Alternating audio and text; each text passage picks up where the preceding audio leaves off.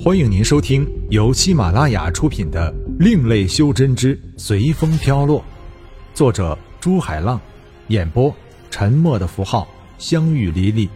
欢迎订阅。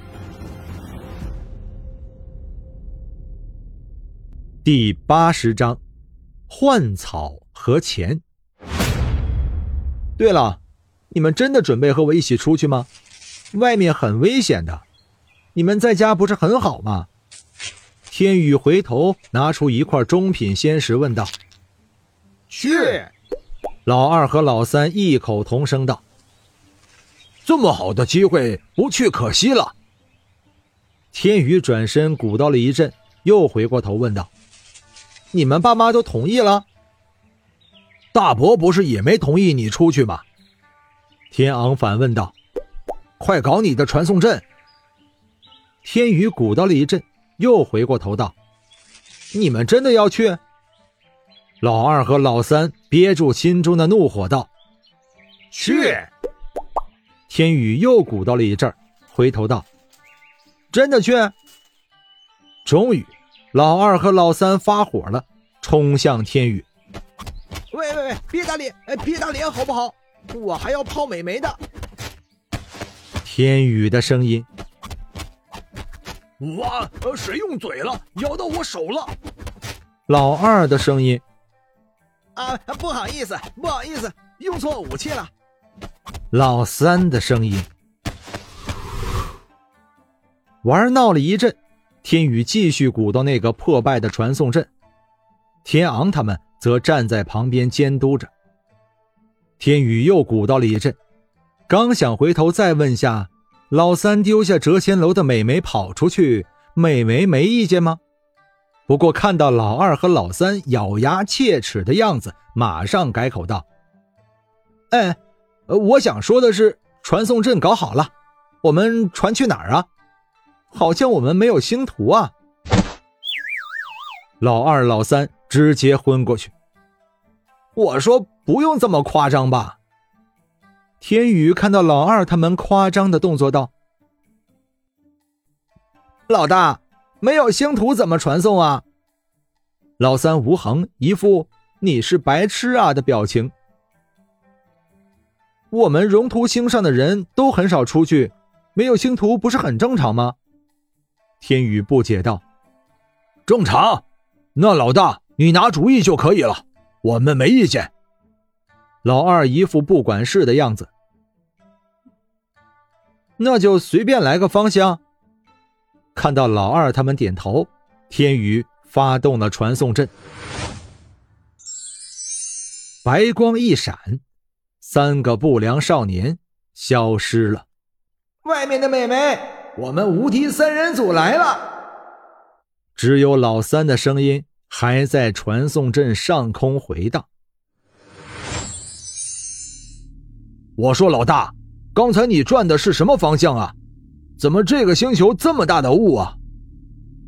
天宇他们幸运的出现在一个平原上，不乐观的是，这个星球的表面常年被雾气遮挡，所以就连他们这些修真者都看不清百米外的东西。我怎么知道？我问你们，你们说我来拿主意就行了。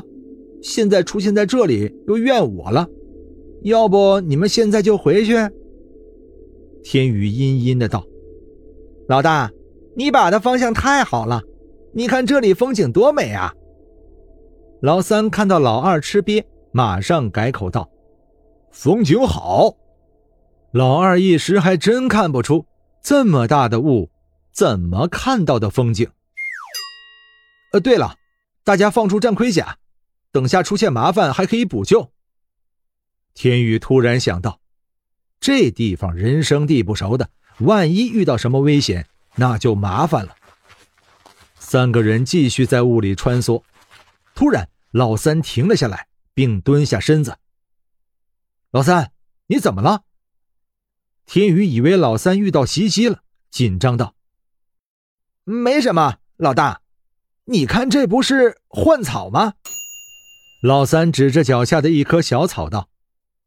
幻草，天宇一阵兴奋，因为幻草就是他要找的一味药材之一。这么多！当天宇蹲下来，看到满地都是自己要找的幻草时，呆住了。而老二则兴奋地用手在地上猛抓。老二，你干什么呢？天宇回过神来，被老二的动作吓了一跳。发了，这次发了！没想到一出来就遇到财神了。老二显然还没在兴奋中醒来。发了。什么发了？二哥，你没生病吧？发了。老三看到天昂不停的喃喃着“发了”几个字，担心道：“你才有病呢！我问你，我们那儿换草多少一钱啊？”现在这些换草看在老二的眼里，全都是钱。一百个上品仙石啊，有什么问题吗？老三依然不解。而刚才还迷惑的看着老二的天宇，则像老二一样喃喃道：“一百，一百，发了！”天宇突然跳了起来，“笨蛋！”天宇重重的拍了老三的头道：“这里有几钱的幻草啊？很多呀！”老三没像天宇他们一样兴奋，而是扔出一个重磅炸弹道。可是我们好像没带装幻草的水晶瓶吧？这样，即使我们装满了幻草回去，一样会死的。幻草一离开本心，也就是开始生长的泥土，就会枯萎的。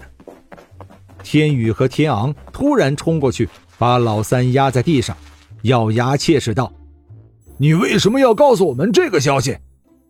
你不说会死吗？”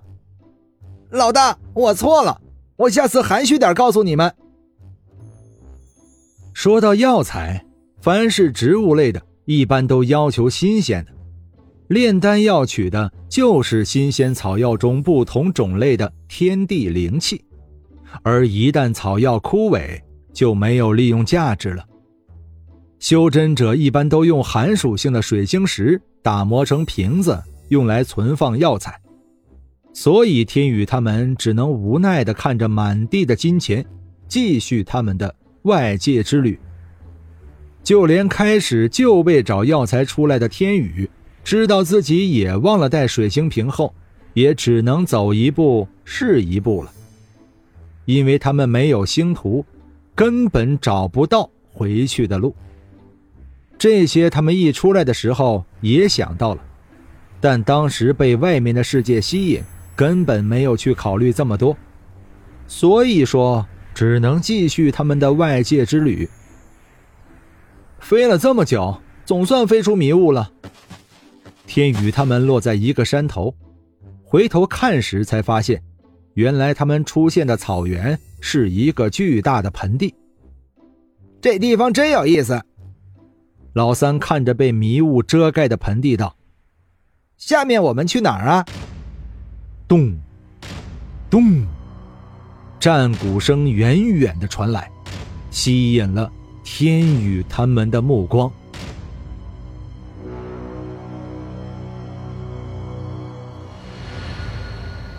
本章播讲完毕，感谢您的收听。